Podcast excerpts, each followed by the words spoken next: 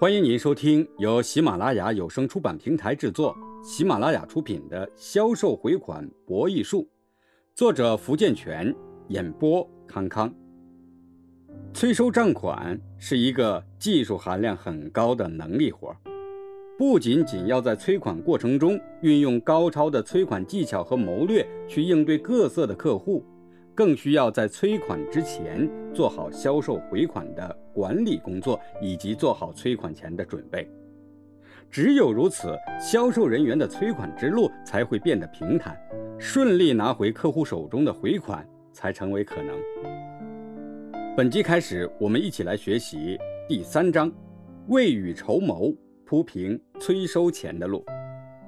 首先，我们来看规范签约手续，不给坏账。留后路。作为销售人员，在日常工作中应该规范签约手续，不给应收账款坏账损失留有后路。签订合同时要把握好回收货款的条件，严密签约条款，明确违约责任。签约合同之前，严格调查用户的信用及资金状况。只有具备偿还能力、有信誉的 A 级、B 级客户，或是有资产担保的，才可以签约。签约时严格按照《中华人民共和国经济合同法》的规定，写明经济合同的主要内容：一、标的；二、数量和质量；三、价款和酬金；四、履行期限、地点和方式；五、违约责任；六。根据法律规定或按照经济合同性质必备的条款及当事人一方要求必须规定的条款，以上内容都要填写齐全、完整、清楚，做到权责分明、用词准确、便于操作。付款期限越短越好，一般不要超过三个月。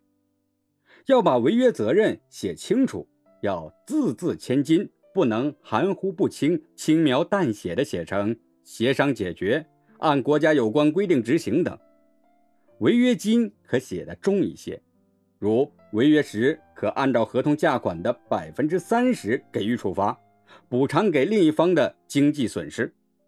在其他约定事项中，可写推迟付款、按日加收百分之二的滞纳金，要使用担保方式。要求用户采用保证、抵押、质押中任何一种担保。所谓丑话说到前头，其实是对用户的信用程度进行实质性的事前考验，别无他意。某市大厦商务中心因拖欠六百二十八点一九万元工程款和建筑工人发生冲突，讨薪无门的建筑工人欲强行拆除工程设备。双方矛盾一度激化，承包商工程师沈某称，大厦拖欠了他们六百二十八点一九万元工程款，仍然得不到解决，工程难以进行，工人的工资也都难以结清，从而引发了冲突。大厦方面则称，承包方是蓄意闹事儿，他们会起诉承包方，市建设局已经介入此事，表示会尽量促成事件的解决。据调查，原来是因为合同补充条款惹起了事端。据工程师沈某介绍，二零零三年九月二十九日，大厦投资方同他们建筑公司签订了工程施工合同，合同规定十月八日开工。在施工的过程中，由于地质报告所反映的情况与实际出入较大，实际挖孔桩比原设计增加了一倍。最深桩长达四十米，以及在施工中应发展商的要求增加了人防工程，并且在施工时工程原材料的市场行情比预先要高出很多，工程成本过高的超出了预算。在这样的情况下，建筑公司认为他们难以承担，为此在工程造价增高究竟该谁负责的问题上，他们和发展商的合作出现了。第一次不愉快，后来双方多次协商，在二零零四年八月五日重新制定了一个合同补充条款。这个补充条款规定，主要建筑材料的价差超过一标预算书编制价的百分之七十，由大厦投资方把价差补偿给承包商建筑公司。为了加快大厦工程的建设步伐，减少审批进度报表耽搁的时间，签了补充条款后的第二天，双方又就工程形象支付方案达成了一个协议。在这个协议里，双方约定工程进度款按层支付的方式。在完成下一层次的工程七天后，发展商支付承包商本层次的工程款。双方还约定，承包商保证在二零零五年二月二十八日完成主体结构封顶。要是提前十六天，发展商奖励承包商五十万元。但是啊。发展商在按补充条款规定支付到十七层工程进度款后，对十七层以上承包商施工完成的各楼层及二零零四年十一月份、十二月份、二零零五年一月份的价差一直没有支付。沈工程师说，自从去年十二月三十日至今，发展商未拨付过工程款，总额达到六百二十八点一九万元。可以看出。此案例中的纠纷全由签订合同之时考虑不周全所致，所以信用风险的控制的最后一关就是正确的签订合同。现在利用合同诈骗的情况非常之多，而且大部分合同诈骗被视为经济纠纷，使骗子们逍遥法外。骗子有了实力以后，往往会设计更大的骗局。关于如何正确的签订合同，不同的情况自然有不同的要求。第一，在签订合同以前，经营者必须认真审查对方的真实身份和履约能力。审查身份就是查对方的经营主体资格是否合法和真实存在；审查履约能力就是要查清对方现有的实际的真实的经营情况。如果我们按照信用风险控制的一般程序进行至此，通过信用调查和信用分析，最终形成的信用评价报告将对对方的真实身份和履约能力有一个较为全面的介绍。如果我们之前没有进行信用调查和信用分析，为了避免上当受骗，签约前应尽可能通过信函、电报、电话。或直接派人上门了解等方式，对对方的资信情况进行仔细的调查，切实掌握与了解对方的真实身份和履约能力。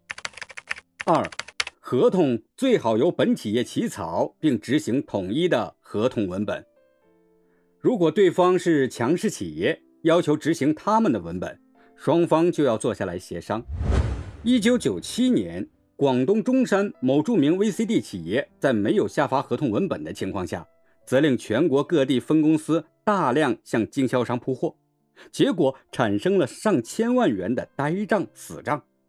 企业在清理这些烂账时，发现很多合同只有三言两语、片言只语，有的分公司根本没有与对方签订合同，有的是一张欠条，有的只是一个收货凭证。致使该企业讨债无门，损失惨重，关门大吉。三、审查合同公章与签字人的身份，确保合同是有效的。明确对方经手人签字是否有效，是不是得到了书面授权。比如，对方仅系企业的业务人员，则还应让其提供企业及其法人代表的授权委托书、合同书。业务人员自身的身份证明以及财产担保书等相关证明文件，切记仅凭对方提供的银行账户、合同专用章等不全面、不规范的文件就与其签订合同，否则要亲眼看着对方法定代表人签字并加盖公章，以防止有诈或合同无效。